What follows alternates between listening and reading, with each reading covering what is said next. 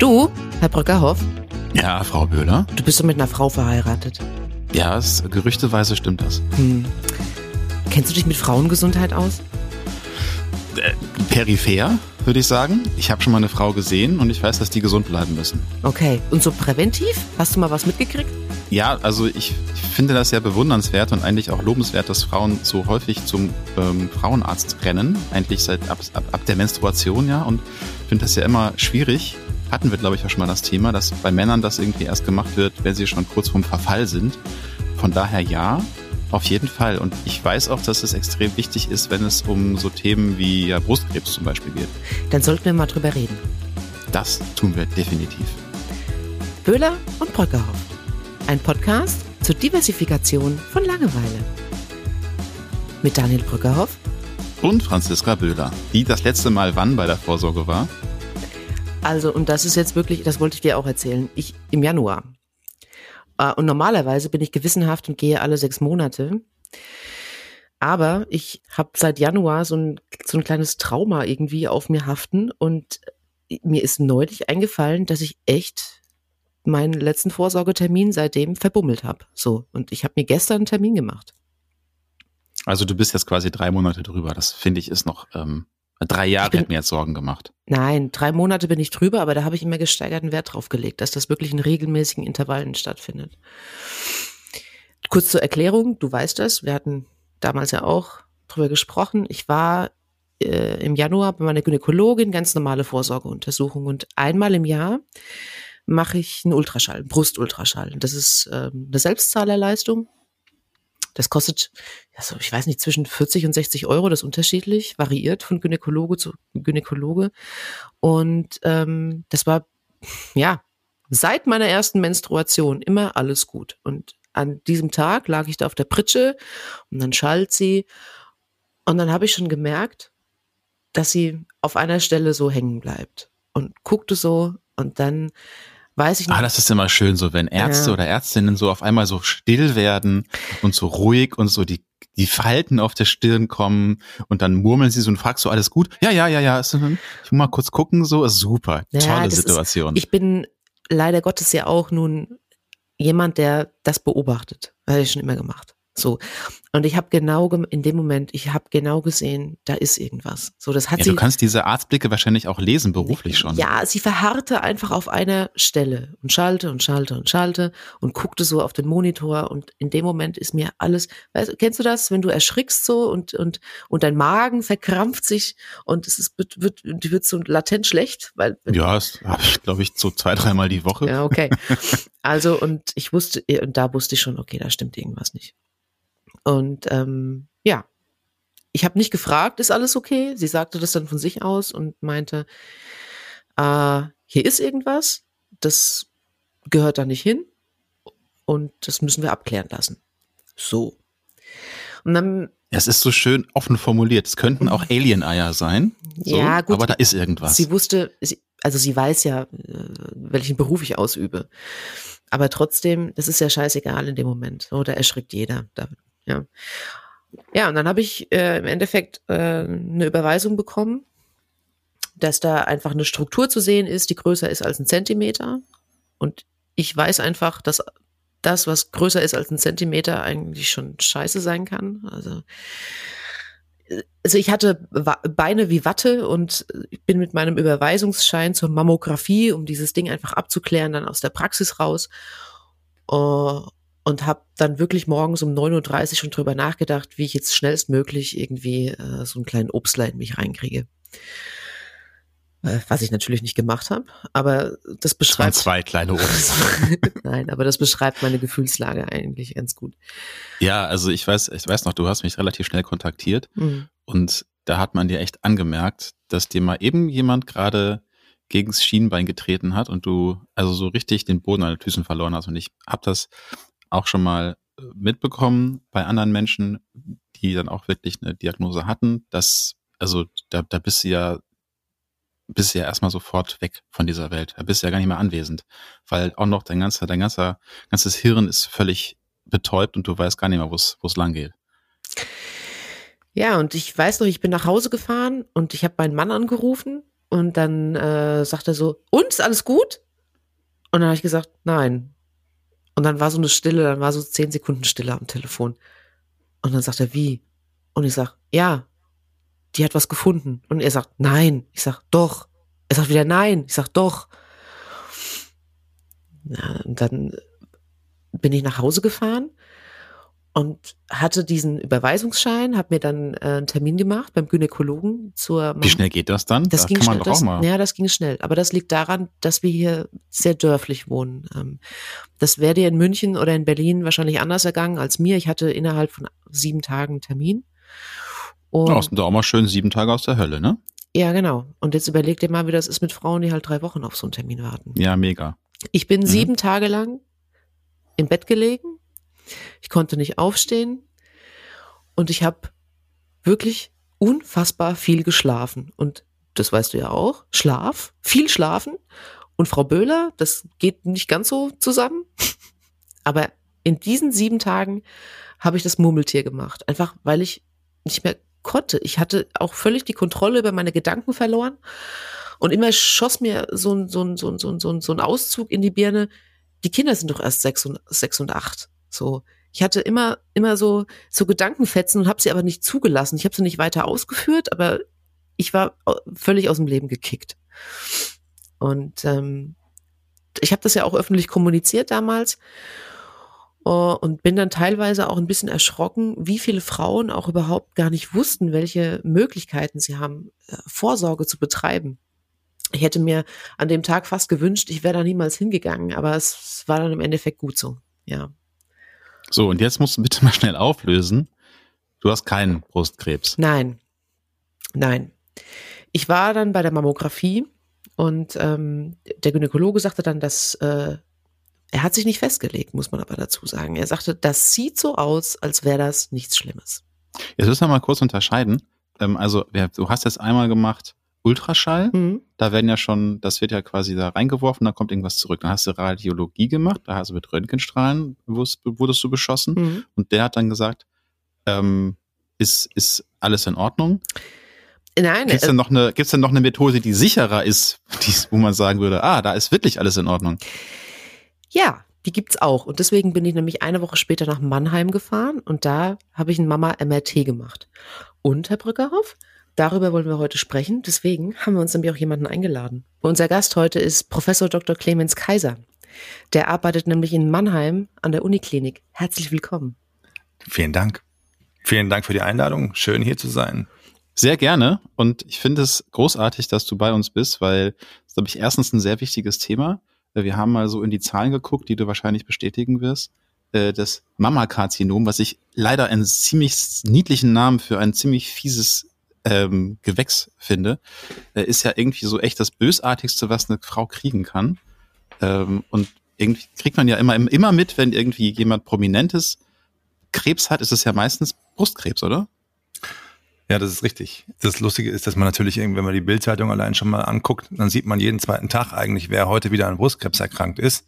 Ja, also die, die Liste, die, die Liste ist, ist endlos. Da ist Angelina Jolie äh, mit ihrem, mit ihrem, mit ihrem, die hat, hat sich ja, glaube ich, mal die Brüste, die hat sich die Brüste entfernen lassen, weil sie eben eine Hochrisikopatientin ist. Hm. Aber ich meine, das ist ja, wie gesagt, Brustkrebs ist der, ich sage jetzt die, der häufigste Krebskiller der Frau. An nichts sterben Frauen effizienter als an Brustkrebs und auch nicht öfter. Ne? Also sind jedes Jahr erkranken 75.000 Frauen und 18.000 sterben dran. Stati Das- statistisch gesehen ist es jede achte Frau Ja. in Deutschland, die im Laufe ihres Lebens ein Mammakarzinom bekommt. Das ist echt, also es ist richtig krass. Gibt es irgendwas Vergleichbares bei den Männern? Nee, tatsächlich nicht. Also der, der Brustkrebs ist mit Abstand der effektivste Killer, wenn man so sagen kann. Ne? Also es, es gibt auch das Prostatakarzinom beim Mann, ist, ist, ist noch nicht mal ansatzweise vergleichbar. Jetzt war Franzi bei dir. Wir haben uns darüber eher geeinigt vom Vorhinein, dass wir darüber sprechen können. Mhm. Vielen Dank, Franzi, dass du da so offen bist. Äh, was habt ihr dann gemacht, Clemens? Also wenn ich, wenn Franzi, Franzi kam zu mir und Franzi war natürlich, wie sagt man so schön, aufgeregt. Ja, also Franzi war aufgeregt und Franzi hatte Angst und das ist halt etwas ganz Normales, weil ich meine, Franzi ist jung und Franzi äh, hat einfach ihrem Alter entsprechend dichtes Drüsengewebe und dementsprechend halt auch überhaupt keine guten Voraussetzungen, hier eine effektive Aussage in der Mammographie zu kriegen. Ja, das, also, was, das musst du mir mal kurz erklären. Ich bin ja hier komplett Laie. Also das ja. heißt, je jünger die, die, die Frau, desto besser ist das Gewebe. Da freuen sich Frauen, glaube ich, drüber. Aber desto schwieriger ist das für dich? Nee, also sag mal so, in der herkömmlich ist es so, dass, dass wenn, also im, im Laufe des Lebens einer Frau nimmt ja die Dichte des Brustgewebes ab. Das heißt also, man fängt an, klar, junge Frauen haben dichtes Drüsengewebe und die älteren haben weniger dichtes Drüsengewebe. Es liegt daran, dass die, dass die Brust sich im Laufe des Lebens, man sagt, fettig involutiert. Das heißt, das heißt, Drüsen, Drüsengewebe wird abgebaut und ähm, das ist durch, kein schönes Wort, Clemens. Ja, ich weiß, aber das ist, steht in jedem Lehrbuch drin. Ja, das wird sich durch Fett ersetzt und es, sag mal so, die, die Brust wird ja ab einem gewissen Alter nicht mehr gebraucht von der Natur und dementsprechend wird das halt findet das so statt. So und ähm, jetzt ist es so, dass mit Ansage halt fast alle jungen Frauen dichtes Drüsengewebe auch haben. Ja, also wenn du, wenn Franzi, wie alt bist du? 35. 35 ist super jung, ja. Du bist, du bist, du bist äh, tatsächlich, äh, ja, du bist diese, du hast mit Ansage dichte Brüste. Das, das weiß man, wenn man noch überhaupt keine Bilder von dir gesehen hat, sondern einfach weiß, dass du jetzt kommst und ein Problem hast. Hm. Das heißt, wenn du dich zur Mammographie vorstellst, dann weiß man auch, was man eigentlich erwarten kann, bevor man die Bilder überhaupt gesehen hat. Nämlich, dass man in der Mammographie eigentlich ja, wie, wie muss man sich das vorstellen? Eine Mammographie ist nichts anderes als, als eine, eine Röntgenaufnahme. Da wird ein Röntgenstrahl einmal durch die Brust geschickt. Und ähm, ja, je, je, je dichter das Gewebe, desto mehr Röntgenstrahlung wird dann absorbiert. Ähm, und ja, bei dir bedeutet das nichts anderes, als dass, ja, bei dir ist viel, was den Röntgenstrahl absorbiert. Und das bedeutet, ich habe die Schneewolke. Ja, alles ist grau, weil äh, alles ist dicht. Und in diesem Grau versuche ich eben etwas noch Graueres zu sehen. Hm. Ja. Also das heißt, ähm, für dich ist es dann ein bisschen so wie äh, für so einen Kunsthistoriker. Du musst dieses Bild deuten. Genau, also wenn du Mammografien liest, dann musst du eben diese Mammografien deuten und dann, dann du hast zwei Bilder von jeder Brust. Du machst zwei Bilder von jeder Brust, einmal von der Seite und einmal von oben. Und äh, ja, auf, auf diesen zwei Bildern von jeder Brust, die du hast, ganzheitlich suchst du eben nach der Schneeflocke in der Schneewolke. Und um, um, um, um, dass ich mir das besser vorstellen kann, jemand wie ich, der jung ist, dichtes Drüsengewebe, wie so in Zahlen, ist das 50-50? Ist das 60-40, was, was man übersehen kann? Äh, also, sagen wir so, da gibt es ziemlich gute Literatur dazu. Und die Literatur sagt eindeutig, dass bei Frauen mit dichtem Drüsen, also man, man teilt das so auf in vier Kategorien. Es gibt vier dichte Kategorien, A bis D. Und bei dir ist es eben die, die höchste Kategorie, bei dir ist es die D. Und in, in der D-Kategorie, also der dichtesten Kategorie, verpasst man ungefähr sechs von zehn Krarzinomen. Ich wusste es doch immer, Frau, Frau Böhler ist eine D. Ja, Frau, Frau Böhler ist. Ich äh, bestätige das jetzt nicht, aber ja. Aber sechs von, man übersieht, ich darf das nochmal wiederholen, sechs von zehn Karzinomen übersieht man. Das ist, was heißt über, übersehen? Oder Literatur? sieht man nicht einfach. Also ja, ist, schwer zu erkennen. Man muss es, man muss es mal ein bisschen weiter aufdröseln. Also ich meine, ein Karzinom ist eben unterschiedlich groß. Hm. Ja, also ich meine, die, die, die, die, die Definition, also man kann sagen, nicht rechtzeitig. Irgendwann mal kann man davon ausgehen, dass man jeden Krebs oder jedes Karzinom eben entdeckt. Ja, ja muss also, einfach nur groß genug sein, ne? Ja, irgendwann mal wächst, also kann man den, kann, kann man jeden Karzinom, ja, jedes Karzinom fühlen oder tasten, ja. Aber es geht ja darum, dass man die rechtzeitig findet. Und da ist eben dieser Zentimeter, die, die, die, die, die, die magische Grenze. Also, wenn man, wenn man sich die, da muss ich noch mal kurz rein, sorry, weil da weiß ich ein bisschen was. Ich weiß, dass Frauen ihre Brüste abtasten sollen. Und wenn du mir jetzt sagst, irgendwann fühlt man immer was und du sagst gleichzeitig, ab einem Zentimeter wird es eigentlich kritisch, dann ist doch diese, diese Fühldiagnostik, diese, diese Früherkennungsdiagnostik, äh, diese Tastuntersuchung ja schon eigentlich, kommt dann schon fast zu spät, oder nicht? Das ist, sag mal so, du liegst nicht ganz daneben. Ja, die, äh, um, um mal einfach, mal. Nee, du hast natürlich recht. Also ich meine, den Frauen wird immer gesagt, sie sollen fühlen. Und das ist auch gut. Also wenn eine Frau kennt ihre Brust, die weiß, wenn, wenn, wenn heute was ist, was gestern noch nicht da war unter der Dusche. Aber ich meine, da gibt's auch Daten dazu. Zum Beispiel, die Kanadier haben das mal als Früherkennungsprogramm aufgesetzt und haben das tatsächlich auch bezahlt, dass die Frauen eben da zum Abtasten geschickt wurden und die haben das sofort wieder eingestellt.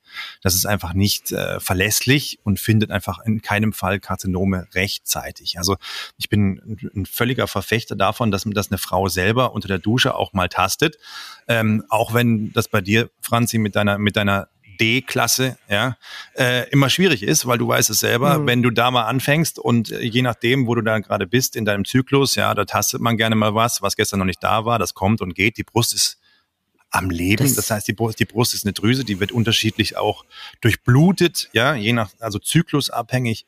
Und da tastet man gerne mal was. Das ist ja. unmöglich. Das ist, das, ich kann Lymphknoten, ja, Verhärtungen, keine Ahnung, je nachdem. Das ist der Wahnsinn. Also ich, ich habe mich immer gefragt, wie fühlt sich sowas an? Also wenn ich wirklich als Tastbefund selbst was finde und jeder, der oder jede Frau, die ich kenne, die selbst wirklich etwas ertastet hat, das dann auch wirklich kritisch war, die sagte, das merkst du.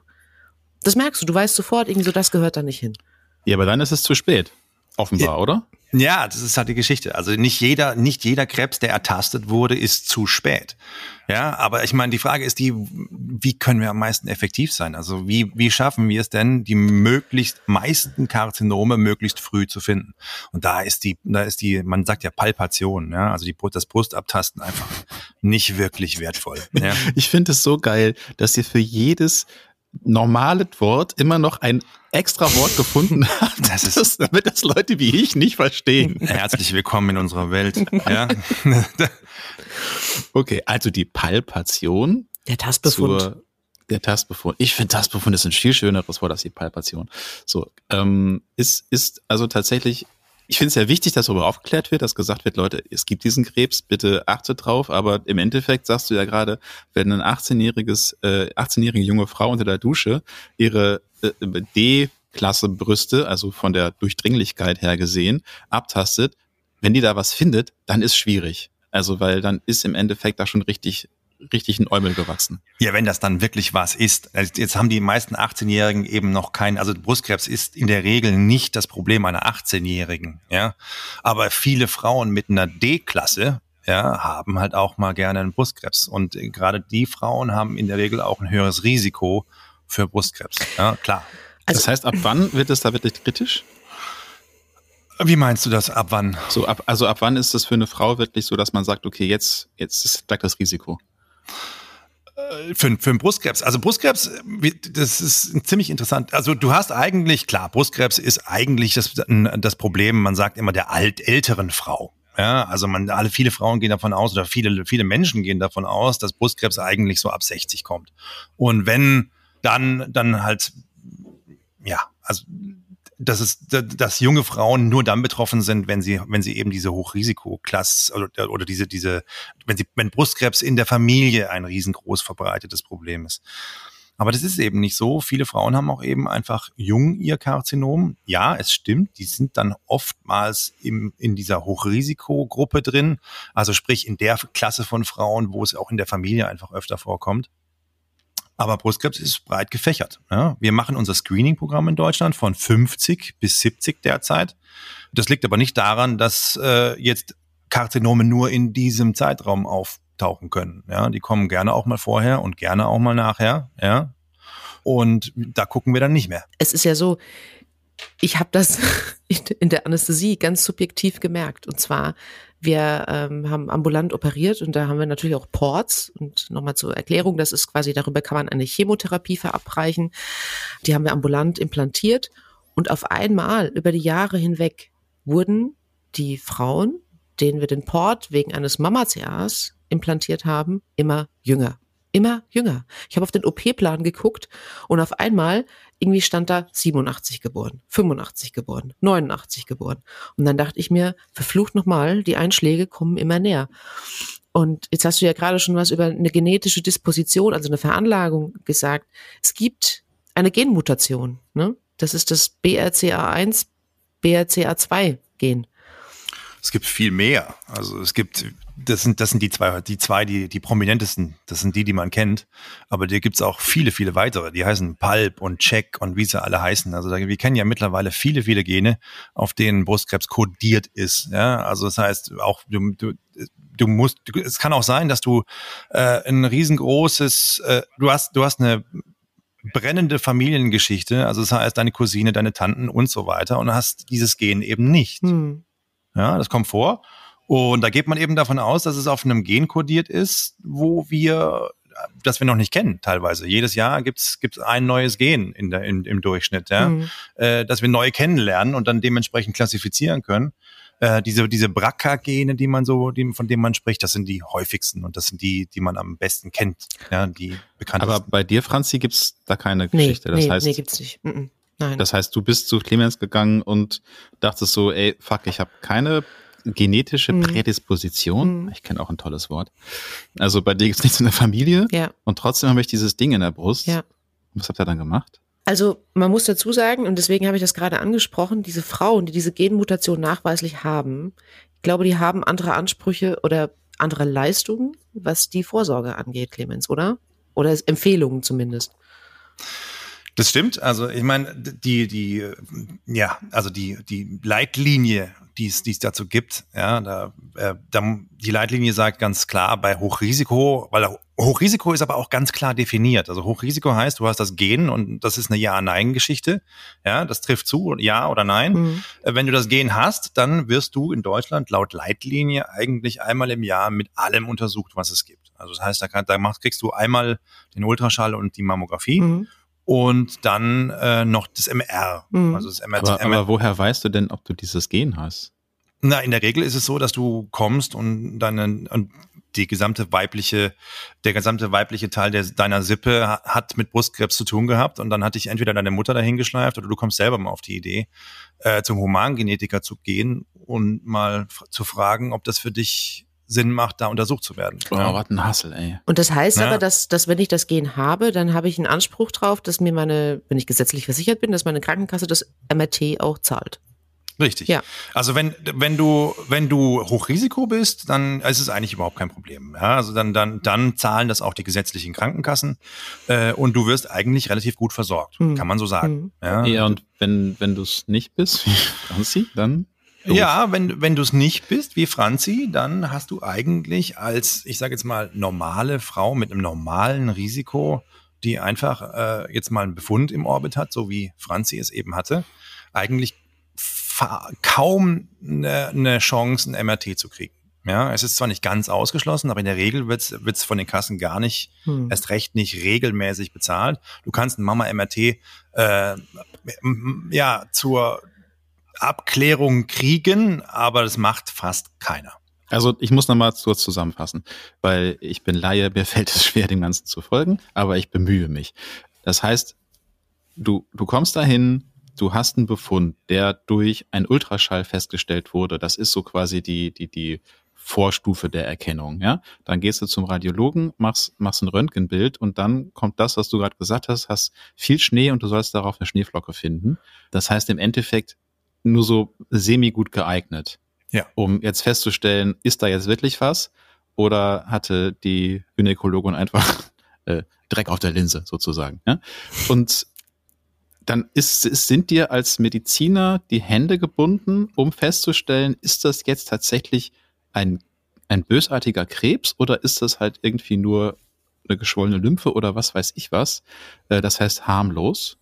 Nee, also ich meine, die, die Standardtherapie ist, ist, ist eine ganz andere. Normalerweise, wenn Franzi zum, zum, zum Gynäkologen geht und der sagt, ich sehe was im Ultraschall, gibt's ja auch immer noch die Möglichkeit, da das bioptisch zu sichern. Das heißt also, dass man mit einer Nadel ein bisschen Gewebe rausfischt aus der Brust und dann eben zum Pathologen schickt. Ja, und mhm. dann kriegst, dann kriegst du so eine sogenannte Histologie. Das heißt, der guckt sich die Zellen an und ähm, sagt dir dann, ob das was ist, ja oder nein. Und dementsprechend hoch ist natürlich aber auch die Anzahl der Biopsien, die wir machen. Also es gibt viele, viele Unsicherheiten, sagen wir mal so, unklare Befunde im Schall und auch erst recht bei jungen Frauen in der Mammographie, die dann eben abgeklärt werden müssen, weil man will ja nicht mit einem Fragezeichen leben, sondern möglichst gern ein Ausrufezeichen kriegen. Ja, also die Biopsie ist normalerweise das, was dann stattfindet. Aber es ist halt eine Intervention und ähm, die könnte man ja umgehen, indem man quasi das, das MRT macht. Und wenn man jetzt beide Untersuchungen vergleicht, die Mammo ich hab, sorry, Franzi, ich habe noch mal eine ganz blöde Frage. Ja.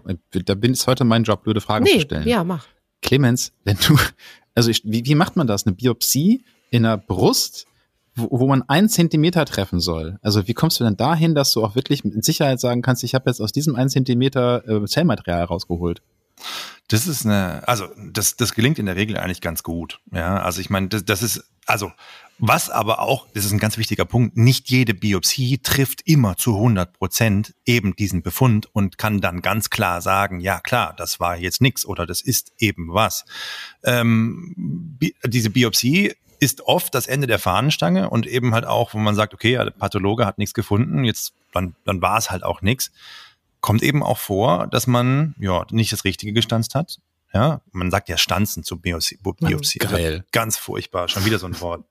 Aber ähm, also nochmal wirklich ganz, ganz praktisch, wie machst du das? Heißt, machst du parallel einen Ultraschall oder wie, wie kannst du sehen, wo du deine Nadel hinstehst, eine Stanze hin? Also das ist die Geschichte. Bamst. Wenn du, wenn du was in der, in der, du, du standst eigentlich immer da, wo du was siehst. Ja, also das heißt, wenn ich, wenn ich einen Befund habe im Ultraschall, dann versuche ich den im Ultraschall eben auch zu stanzen. Das also heißt, parallel. Das heißt, du guckst mit Unterschall rein und genau. dann stichst du. Also ich habe praktisch der, der Schallkopf ist mein ist mein Auge und äh, der ist auf dem Befund drauf und dann gehe ich praktisch dann unter tauche ich praktisch von der Seite mit so einer Nadel rein und äh, klaue mir ein bisschen Gewebe. Das klingt total angenehm. Ich glaube, das möchte jede Frau mindestens einmal im Jahr haben ja, sag mal so, ich, ich glaube, es gibt angenehmeres, aber es ist tatsächlich jetzt aber auch nicht das so ist schlimm. Nicht so schlimm, ja. Das nee, ist also ich meine, man kriegt da nur lokale Betäubung, Zahnarzt ist auch nicht schön, mhm. ja. Aber ich meine, das, ich glaube, viel schlimmer ist diese Woche, die man damit verbringt, mhm. äh, zu glauben oder nicht zu wissen, ob man jetzt Brustkrebs hat oder nicht. Ja. Wenn man beide Untersuchungen, also die Mammographie und das Mama-MRT vergleicht, welche Trefferquote hat man? Wie unterscheiden sie sich? Also das hängt jetzt bei der Mammographie so ein bisschen davon ab, wie dicht die Brust ist, wie wir gerade schon besprochen haben. Ja, mhm. Klar, wenn die, wenn die Brust nicht dicht ist, also komplett fettig, dann finde ich mit der Mammographie auch Krebs relativ gut und genau und akkurat. Ähm, aber bei einer dichten Brust zum Beispiel, da sinkt das. Und zwar richtig doll. Da geht meine Trefferquote eben unter die, unter die 50, 40 Prozent. Das heißt, also die, die Literatur beschreibt wirklich auch 38, 37 Prozent. Das heißt, mehr als sechs von zehn Karzinomen werden eben nicht gefunden. Und die MR findet eigentlich in der Regel immer alle, beziehungsweise hm. alle ab drei Millimeter. Das heißt ja im Umkehrschluss, dass dieses MRT sich eigentlich für junge Frauen eignet, ja, mit dem dichten Drüsengewebe. Das ist eigentlich, das Absolut. ist die Zielgruppe, oder? Ja, nicht nur das. Also ich meine, das MRT ist halt, ist, ist das, das ist eine super tolle Zielgruppe, wenn du mich fragst. Und ich denke, wir sollten uns auch absolut in die Richtung entwickeln, dass wir das, dass wir das Frauen mit, nicht nur jungen Frauen, sondern es gibt ja auch alte Frauen mhm. mit dichtem Drüsengewebe, mhm. dass wir einfach sagen, okay, hey, wir haben Fragen oder wir wollen eben Vorsorge machen in der dichten Brust und es klappt mit Ansage nicht so gut. Ähm, bei denen machen wir eben MR und da klappt das eben deutlich besser. Ja, und äh, das da mit da haben wir so eine Art Sicherheit. Da haben wir tatsächlich auch eine effektive Vorsorge. Also nicht irgendwie so, ja, also ne, Frau Böhler. Kannst, kannst du mal dem, dem technikinteressierten Bröckerhoff erklären, so wo jetzt genau der Unterschied ist? Also warum kann man mit Röntgenstrahlen etwas nicht so gut erkennen wie mit diesem Computertomographen, wo es ja, glaube ich, um Magnete oder so geht? Yes, also ich meine, das ist, das ist eine super gute Frage. Ja? Also es fängt damit an, dass wir in der Röntgenmammographie zwei Bilder von jeder Seite machen.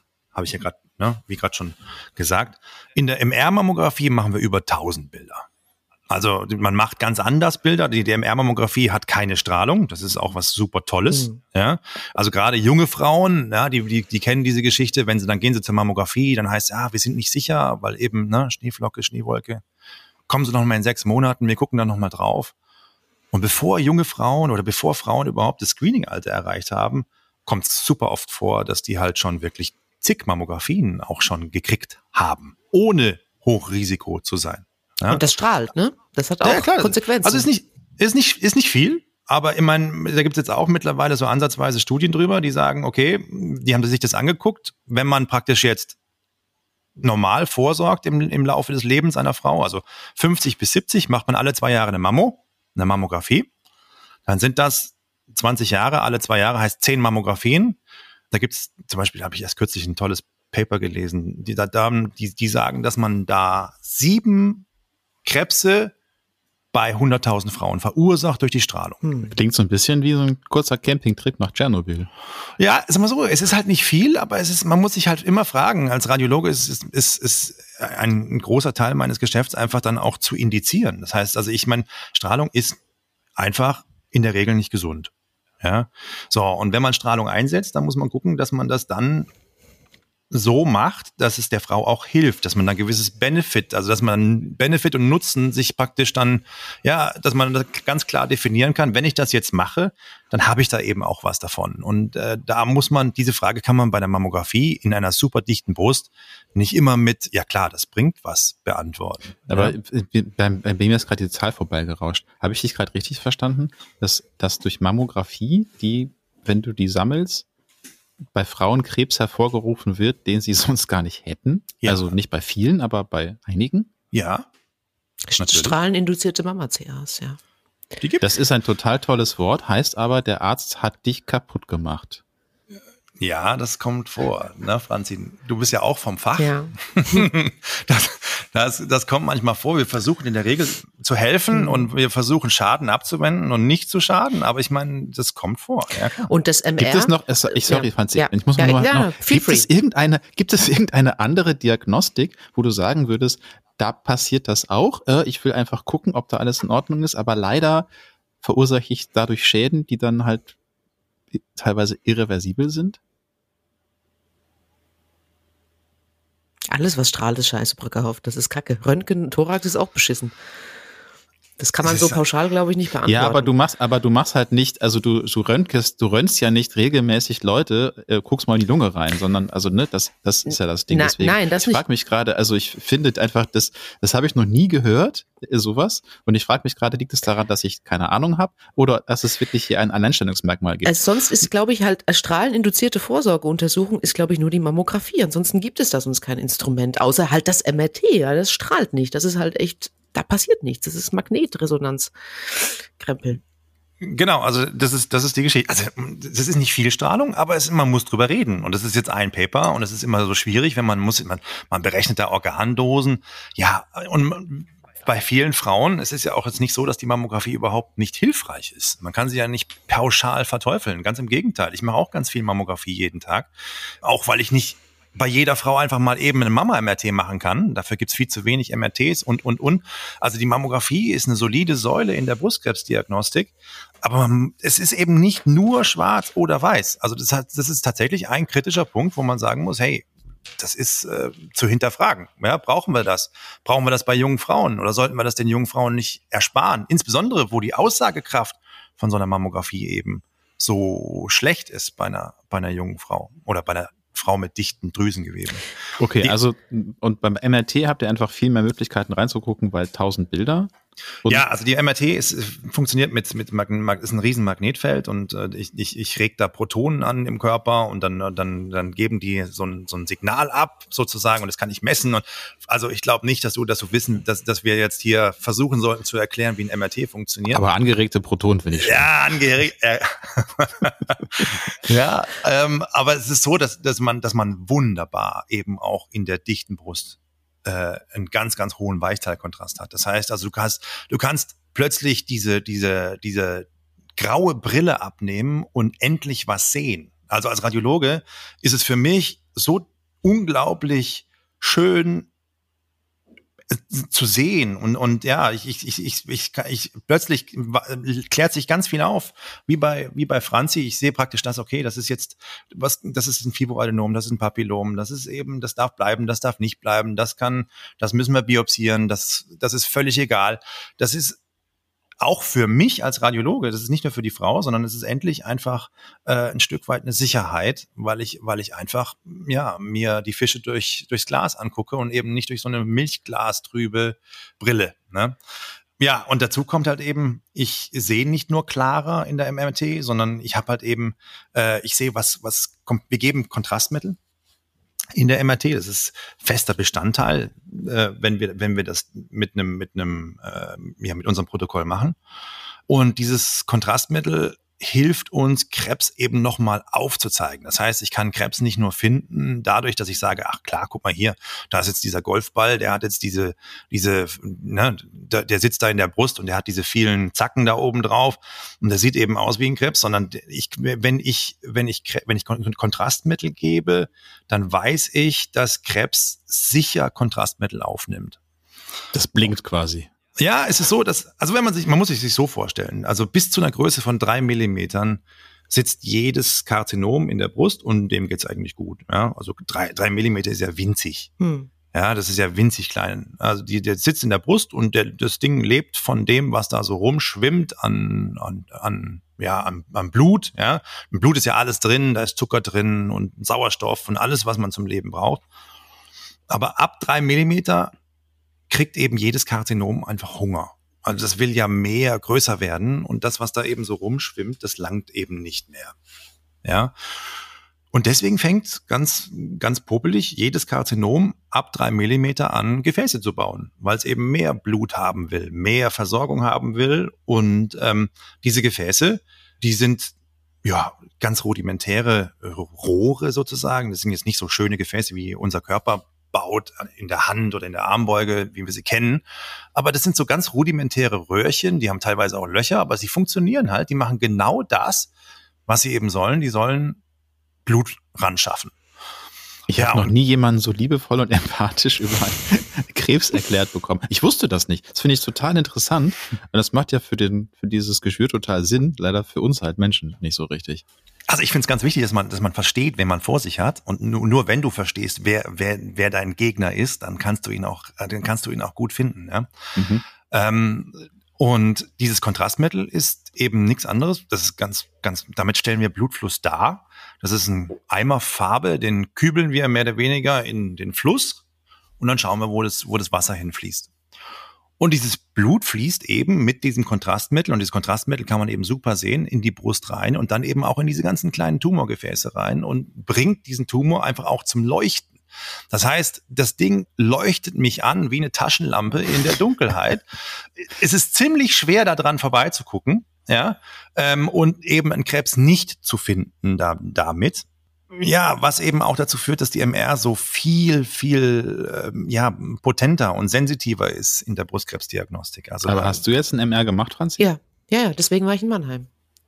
Ah, okay. Aber das hätte also, mir meine Kasse nicht gezahlt bei der. Aber warte mal, also der, bei dir hat es also nicht geleuchtet. Nee, bei mir Kann hat nichts, bei mir hat nichts geleuchtet. Aber ich, aber ich möchte nochmal sagen, ich, das hat mir niemand, also das ist eine Selbstzahlerleistung gewesen in meinem Fall. Das war meine eigene Sicherheit, die ich brauchte einfach, weißt du? Das, das, das, das ist nichts, was jetzt irgendwie routinemäßig seinen Gang ging. Das war ein Ding, wo ich gesagt habe, ich will das einfach machen, weil ich die Sicherheit brauche. Das heißt also, Biopsie habt ihr auch nee, gemacht? Nee, haben wir nicht gemacht. Also hast du gleich geskippt in den Step. Die kannst so. du dir sparen, wenn du eine MR machst. Das hätte man dann. Da gibt's auch, ja, ja, ist schon, ist schon ja. klar, aber ich meine, das ist ja, kann sich auch nicht jeder leisten und das jeder sagen, so, okay, ja. ähm, äh, dann mache ich halt die Biopsie, lasse ich sein, sondern ich gehe gleich äh, in den Magnetresonanzen mhm. und, und guck mir das halt mal richtig mhm. an. Also Hast du denn die, also du hast die Krankenkasse auch nicht gefragt, oder? Ob die das zahlen? Es war klar, dass sie das nicht machen. Natürlich nicht, nein. Also, ja, das heißt natürlich nicht. Ich finde das überhaupt nicht natürlich. Nein, also das nein, ist, nein. Das, das ist, natürlich. Ich bin keine Risikopatientin. Eben, das ist ja das, worüber wir gesprochen haben. Also ich bin keine Risikopatientin. Mit dem Befund wäre es mit der Mammographie eigentlich erledigt gewesen. So, das ja, ist das alles. finde ich echt schön, weil im Endeffekt hast du ein Lebensrisiko. Deswegen bist du auch eine Risikopatientin. Und wenn bei dir in der Brust irgendwas ist, was nicht cool ist, dann finde ich, haben wir doch ein gottverdammtes Recht darauf, das so abzuklären, dass man wirklich sagen kann, das ist jetzt safe. Clemens, wie, wie da, da ist aber Franzi ja. auch nur eine von vielen ja. Frauen, ja. Also ich meine, das ist ja tatsächlich eine Standardsituation, muss du dir vorstellen. Also wenn, wenn Franzi da jetzt bei der, bei der Kasse anruft und sagt, hey, ähm, ich, ich habe hier eine ganz, ganz spezielle Situation. Ich habe was getastet, die, die, die, Gynäkologin hat Fragen, dann sagt die Kasse, ja gut, aber da bist du halt auch nur eine von vielen. Mhm. Ja, und, und das ist einfach da keine gängige, man sagt, Indikation für eine Mama-MRT im Moment. Ja, dass man da einfach auf, dass man einfach Probleme löst durch, durch, durch MRT. Ja? Und da gibt's auch, um es nochmal zu, zu, zu sagen, das ist alles nicht meine Meinung, das ist Literatur.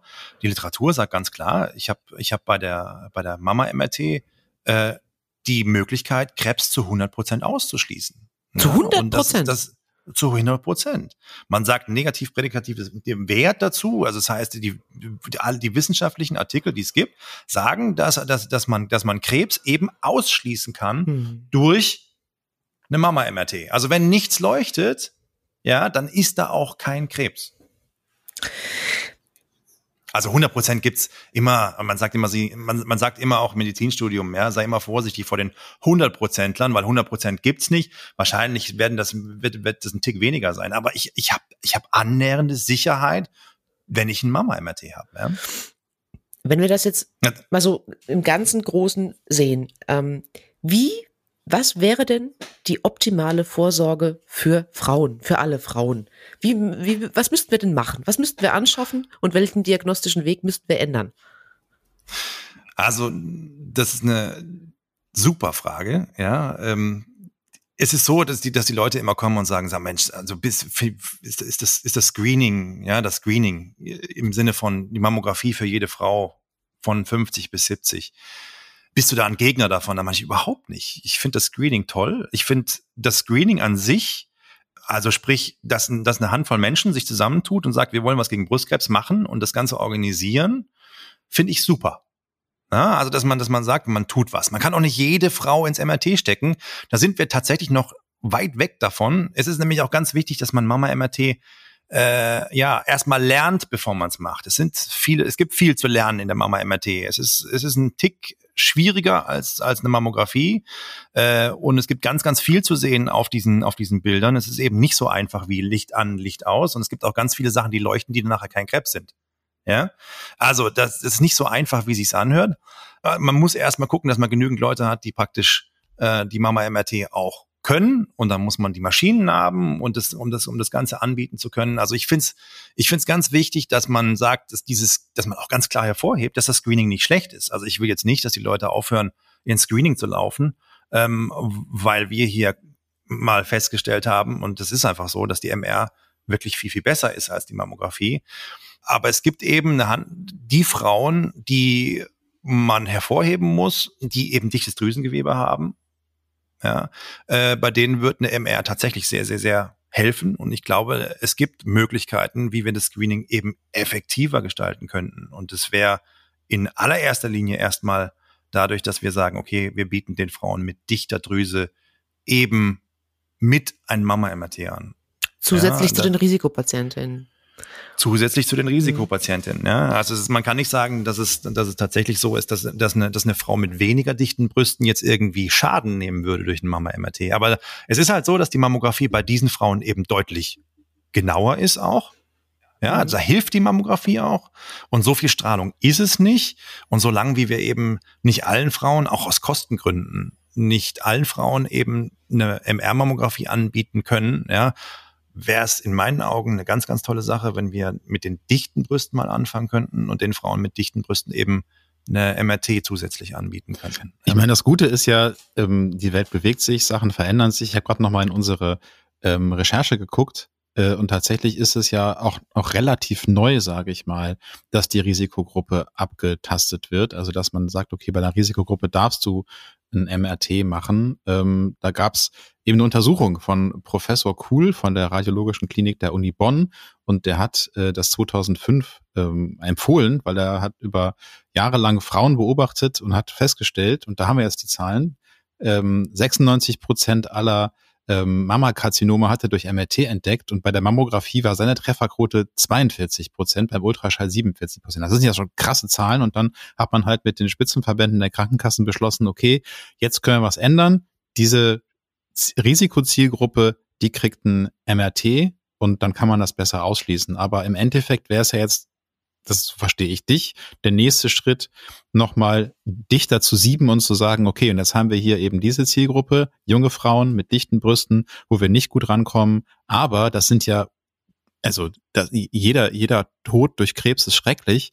Aber wenn, wenn eine junge Frau stirbt, die Kinder hinterlässt, die noch im, im wirklich im ganz jungen Alter sind, das ist ja, also das ließe sich ja eigentlich verhindern dann, wenn ich dich richtig verstehe, ne? wenn man es früh genug entdeckt. Wenn man, wenn man Brustkrebs früh genug findet, also unter diesem magischen Zentimeter, dann kann man davon ausgehen, dass, der, dass dieser Brustkrebs eben nicht metastasieren konnte. Und dann ist es ein Problem von der Brust. und nicht von der Patientin. Ja, ähm, und wir sollten alles versuchen, damit wir, wir können nicht verhindern, dass Brustkrebs entsteht, noch nicht. Es gibt keine magischen äh, Medikamente, die da, die, womit wir es verhindern können. Aber wenn er denn da ist und er ist oft genug eben auch da und er kommt oft genug, ähm, dann können wir verhindern, dass der metastasiert und das, das also über einen Zentimeter groß wird. Ja? Ähm, unter einem Zentimeter hatte eben nicht metastasiert und da wäre es eine ganz tolle ähm, Sache. Ja, wir, es ist im Bereich unserer Möglichkeiten. Übrigens, das ist nicht der Professor Cool, sondern die Professor Cool, Frau Professor Cool. Oh, ich habe das eh überlesen. Christiane Cool. Du Christiane. Oh, entschuldige, ich entschuldige mich tausendmal. So, jetzt muss ich mal nochmal kritisch nachfragen, weil ich bin ja im, äh, im anderen Leben noch Journalist, der immer fiese Fragen stellen muss. Äh, hör mal, Professor Clemens, du hm. willst doch eigentlich nur mehr Geld verdienen, weil du willst diese teuren MRTs verkaufen. Gib's doch zu. Ja, genau.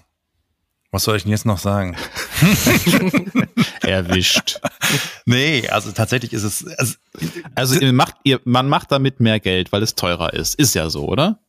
Nee, nicht unbedingt, weil es ist ja nicht teurer. Ja? Wie teuer ist es denn? Also teuer ist ja, ist ja immer das, was, was im Endeffekt nachher auf der Rechnung draufsteht. Und äh, uns, also mir ist es immer, also mir persönlich ist es ganz, ganz wichtig, dass diese Methode rauskommt. Ja? Ich finde es moralisch, ethisch absolut verwerflich, wenn man, wenn man, ich sage immer, das Schlüsselchen zum Kästchen hat und nicht aufsperrt. Ja, das ist eine Krankheit, an der sterben jährlich 18.000 Frauen und ich kann könnte was dagegen tun äh, und ich mache nichts. Mm. Das ist und ich könnte ich kann so viel Leid verhindern und ich meine gerade in der Medizin, das ist der Grund, warum ich das auch gemacht habe. Ja, will man irgendwie was besser machen, was was ja, effektiver machen und ganz selten ist man an so einem an so einem Punkt, wo man das in der Art auch kann, wie jetzt zum Beispiel in diesem Feld. Ja, dass man, dass man durch die, durch die Mama-MRT wirklich so eine Veränderung auch glaubt herbeiführen zu können. Also ich bin der Meinung, es zu wissen. Ja, das ist das ist das, was mich antreibt. Die Mama MRT gibt es übrigens schon lang. Ja, ähm, wisst ihr, wer es erfunden hat? Dein Vater. Das, mein Vater, ja genau. Das ist auch so ein bisschen, Herr Bröckerhoff. Weißt du, so, das, mein, mein, das ist so, das war das Baby von meinem Vater und jetzt ist es so ein bisschen mein Baby. Also das Finanzielle steht hinten an erstmal. Ja, das ist ganz, ganz wichtig, ähm, weil es einfach so viel Leid und Leben zu, also es gibt so viel zu tun, dass ich glaube, dass es verwerflich ist, wenn man das nicht tut. Ja, aber das ja. Finanzielle ist ja immer das, das Argument der Krankenkassen. Die sagen, wer soll das bezahlen? Die singen das Kölsche Karnevalslied. Ja. Hm. Und die sind gerade sowieso total klamm. Das heißt, da wird jetzt an allen möglichen Ecken und Enden gespart. Ich habe auch gerade richtig Spaß mit der Krankenkasse, die meint, Sachen nicht bezahlen zu müssen, wo ich ein paar tausend Euro zurückkriegen Ja, würde. aber die Krankenkasse ähm, denkt ihr Ding nicht zu Ende, weil sie nämlich nicht weiterspinnen, dass eine Patientin, die dann tatsächlich erkrankt mit Chemotherapie, mit Krankenhausaufenthalt, sie bei weitem viel mehr Geld kostet als diese beschissene Vorsorgeuntersuchung. Das ist die nächste Geschichte. Also ich meine, jetzt, wie ich gerade schon meinte, das ist, es hängt davon ab, was du nachher auf die Rechnung schreibst. Es gibt genügend Radiologen oder Praxen oder, oder, oder auch Krankenhäuser, die, die sagen, MRT kostet 1000 Euro. Das muss ja gar nicht so sein. Ja, also das, ist, das geht ja auch, die Frage ist, wie viel billiger geht das denn? Entschuldigung, Porsches müssen finanziert werden. Ja, richtig, genau. Jeder Radiologe fährt ein, wie man, ja, die, die, also MRT geht viel, viel billiger, als man denkt. Natürlich ist es so, dass man es nicht so billig hinkriegt wie eine Mammographie, aber es ist genauso, wie Franzi sagt. Also man, es gibt so viel Geld auch zu sparen im Verlauf. Ja, wenn ich, wenn ich Krebs rechtzeitig finde, rechtzeitig heißt klein, unterm Zentimeter, dann kann ich gucken, ob ich mir die Chemotherapie nicht spare. Die Chemotherapie ist, eine, ist ein therapeutischer Ansatz, den mache ich, den mache ich deswegen, weil ich glaube, dass Krebszellen eben schon mir durchgegangen sind und jetzt eben halt überall zu finden sind und deswegen muss ich halt überall auch therapieren. Also ich gebe ich eine Chemotherapie rein und die kosten mal gerne über 100.000 Euro. Ja, also da, mhm. und wenn, wenn man sich, wenn man sich vorstellt, dass man sich das sparen könnte, äh, wie, wie, viel, wie viel MRTs kannst du für 100.000 machen? So genau, das ist die, das ist die, das ist die Frage, die man sich fragen sollte. Und da gibt's mittlerweile auch also schon, schon Literatur. Ja, in meinem ersten Leben war ich BWLer äh, und habe mich jetzt seit geraumer Zeit wirklich durchgehend auch mit diesen Kosteneffektivitätsanalysen beschäftigt. Das heißt, ich habe ganz viel publiziert dazu ähm, und eben auch zeigen können, dass ein Mama-MRT alles andere als Geld rausschmiss ist oder hier zum Geld verdienen taugt, sondern es ist tatsächlich eine Möglichkeit, wie alle gewinnen können. Die Frau muss nicht sterben, die muss nicht leiden, die Krankenkasse muss keine Chemotherapie zahlen, die kann sich die Biopsien sparen. Das ist ja auch ein riesen Kostenpunkt, den man sich mal vor Augen führen muss. Ja, mhm. da gibt's extrem viel, was man eben und dann und dann, wo, wo ja überhaupt keiner irgendwie auch nur ansatzweise es schafft, einen, einen Price Tag dahinter zu setzen, ist diese Angstzeit, Franzi, die ja, du auch hattest. Ja, ne? Ja, ja. So, also was kostet eine, eine, eine Woche von Franzi, wo die im Bett liegt? Ja, und nix macht. Und jetzt stell dir mal vor, du bist eine Hochrisikofrau, ja, die halt mehr oder weniger, wo, wo es in der Familie nur so hagelt und die geht seit, seit Jahren davon aus, dass sie die nächste ist, die jetzt mehr oder weniger da an Brustkrebs erkrankt oder sterben muss. Und wenn die dann hier auch eine dichte Brust hat und dann irgendwie alle zwei, was weiß ich, Monate irgendwie den nächsten suspekten Befund hat, ja, und wir wissen jetzt nicht und vielleicht wir müssen noch mal gucken und machen wir mal hier, machen wir mal da.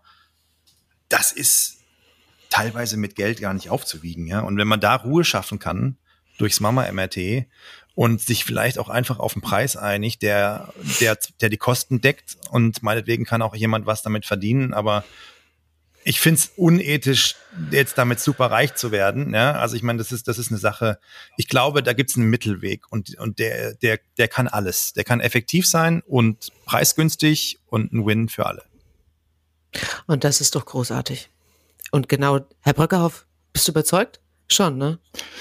Ich bin überzeugt. Ich weiß aber auch, dass vor diesen Einigungen der, der Gott der Bürokratie immer sehr viel Verhandlungen gestellt hat. Ähm, gibt es denn tatsächlich schon Verhandlungen, Clemens? Also gibt es da irgendwie eine Bewegung? Ähm, oder startest du jetzt gerade hier bei uns deine Kampagne für mehr Mama-MRTs in Deutschland? Nee, das starte ich nicht erst bei euch. Also ich mache ja seit, ich mache ja seit, seit vielen Jahren nichts anderes als Mama-MRT. Ja, also äh, beziehungsweise ich mache hier, ich leite hier das, ich leite ja hier die, die Mama-Diagnostik an der Uni. Und das heißt, ich mache seit langer Zeit eigentlich alles. Schall, Mammographie. Ja, aber ich meine, sprichst du mit den Krankenkassen? Also gibt's da schon Gespräche, irgendwie Hinweise, Lobbyierungsmaßnahmen, Käffchen trinken? Äh, Weinflaschen, die überreicht werden. Du darfst ja mittlerweile nicht mal mehr einen Kugelschreiber verschenken. Das ist ja ganz reglementiert. Nein, also es ist tatsächlich so, wir sind dabei. Wir sind, wir sind sogar sehr weit schon. Also es ist so, wir sprechen mit den Kassen und wir zeigen denen auch die Daten. Wir machen die Daten auch. Also das heißt, wir haben hier mehrere Studien am Laufen, wo wir zeigen, dass wir, wo wir zum Beispiel Frauen aus dem Screening, die einen, die freigesprochen wurden, also sprich, dem man gesagt hat, sie haben nichts, die untersuchen wir nach, wenn sie dichte Brüste hatten ja, und da haben wir tatsächlich schon ein paar Karzinome gefunden, ähm, viele Karzinome gefunden und die, also das ist alles noch, die Studie läuft, aber wir generieren Daten und wir zeigen Daten und wir reden mit den Kassen und was, was ich halt absolut jetzt hier aufbauen will, ist, ist, ist, die, ist, die, ist eine Möglichkeit für Frauen mit dichter Brust eben ein MRT und zwar nicht nur irgendeins, sondern eins, was gut gemacht und gut gelesen wird. Ja, darauf kommt es tatsächlich sehr, sehr an. Ja, man sollte da irgendwo hingehen, wo es gut gemacht und gut gelesen wird. Ähm, ja, ich will das den Frauen anbieten und das mache ich mit den Kassen zusammen. Da waren wir auch schon vorstellig und die Resonanz ist positiv. Das sind ungelegte Eier. Das heißt, ich möchte jetzt noch gar nicht vorgreifen, aber ich glaube, dass man da nicht allzu ferner Zukunft auch noch ein bisschen was lesen kann äh, über das, was wir hier machen an der Uni Mannheim. Gut, jetzt werden wir spätestens nach diesem Podcast die Menschen das MRT-Einrennen an der Uni Mannheim. Ja, das, sag mal so, ich, ich, ich glaube, ich glaub, es wäre eine gute Sache für alle, ja. Großartig.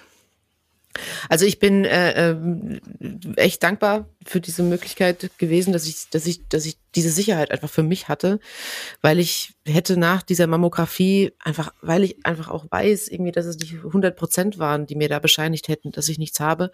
Ich habe dann erst wieder richtig ruhig schlafen können. Und das. Was hast du bezahlt? Weißt du das noch im Kopf? Nee, weiß ich nicht mehr. Es, ja, war es unter 1000 Ja, das war unter 1000 Euro. Aber also nur mal so, also die, du kannst ja auf die Rechnung schreiben, wenn du wenn du private äh, Patientinnen hast, private kann, können es ja in der Regel kriegen. Also die, die, die privaten, die, die, die Kassen, die zahlen das auch. Nicht gängig, aber in der Regel drücken die halt ein Auge zu bei der Mama MRT und die zahlen das dann, zahlen das da öfter. Und so eine private Rechnung ist schon mal gerne über 1000 Euro. Aber was wir halt versuchen hier ist eben, wir wollen da nicht reich mit werden, sondern wir wollen tatsächlich hier was, ja, was reißen für die Frauen. Wir haben, wir machen es hier ganz rel relativ billig. Also wir, wir, wir bieten das hier zu einem absolut einfachen Satz an, ja, für, ich glaube, 400 Euro hm, oder ja, sowas ja, so hier. Ja. Also, ja. Was auch noch viel Geld ist für jemanden, der sich das eben nicht leisten kann, aber. Absolut, es ist für manche Menschen ist es so ja. quasi das, das, was sie im Monat zum Leben noch übrig haben.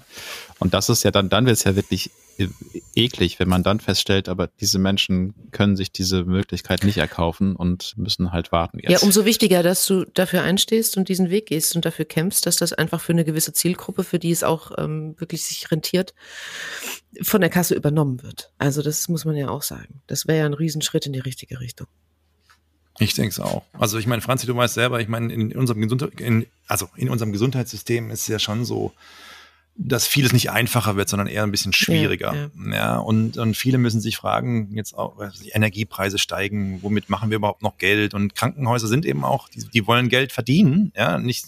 Die sollen Geld verdienen. Ja, die, die, die sind, äh, vom Altruismus lebt keiner, ja, das ist mhm. leider so. Ähm, ja, aber ich meine, ja, ich merke bei dir einfach da total, also ein, ein, eine kognitive Dissonanz, wie man so schön sagt. Du verstehst es einfach nicht, warum man das nicht möglich macht, weil es wäre einfacher, es würde Menschen, Frauen helfen, es würde Familien helfen, es würde Männern es helfen, würde die, die nicht mit, mit ihren ja. Frauen durch diese Höllenzeit gehen müssen. Ich glaube, das ist auch eine Perspektive, die Männern auch immer noch fehlt, so, ne? Mhm. Also wenn bei einer, in einer Familie mit ein paar Kindern die Frau mit Krebs wegbricht, sei es ähm, heilbar oder unheilbar, ist das einfach eine Katastrophe für alle. Und ich, das ist halt was, was geht halt nicht nur Frauen an, sondern auch Männer. Das sage ich jetzt mal als Mann. Ja, also ich meine, das ist, ich, ich will das für alle Frauen haben und eben nicht nur für die Privaten. Das ist ganz, ganz, oder für die, für die, für, für die, für die Exzeption oder für die Hochrisiko. Ich finde, ich bin mega froh, dass, dass wir die Mama MRT für die Hochrisikofrauen eben haben. Ähm, aber es, das muss da raus und zwar möglichst schnell. Und wir jedes Jahr, das muss man sich vor Augen führen, sterben eben 18.000 Frauen an Brustkrebs und die müssten, wenn nicht alle daran sterben. Das heißt, jedes Jahr, wo wir uns halt mehr oder weniger wieder zurücklehnen und Politik machen und uns fragen, ob wir da Lust drauf haben oder eben nicht, ja, ist, äh, ist ein Jahr, wo man sich, wo man sich vor Augen halten muss, ja, da, da wird, es wird viel gelitten und viel gestorben am Brustkrebs. So, jetzt brauchen wir noch irgendwie ein lustiges Ende. Schaffen wir, glaube ich, bei dem Thema ähm, nicht. Aber ich bin äh, sehr guter Hoffnung und ich bin dir sehr dankbar, dass du das alles so toll erklärt mhm. hast. Ich bin, äh, ich bedanke mich für eine Privatstunde Urologie, Schrägstrich Radiologie, Schrägstrich Gynäkologie. Bin ein gutes Stück weiser geworden, was Karzinome angeht. Vielen Dank, lieber Clemens. Ja, vielen Dank. Super gerne. Schön bei euch gewesen zu sein. Ja, dann Franzi, bis zum nächsten Mal. Ja, ne? Herr Brückerhoff, nimm was mit. Ne? Große Hafenrundfahrt ist wieder fällig in sechs Monaten. Hab ich doch gerade erst ach so, gemacht. Ach so, ach so, okay. Also, bis zum nächsten Mal. Tschüss. Tschüss. Ciao.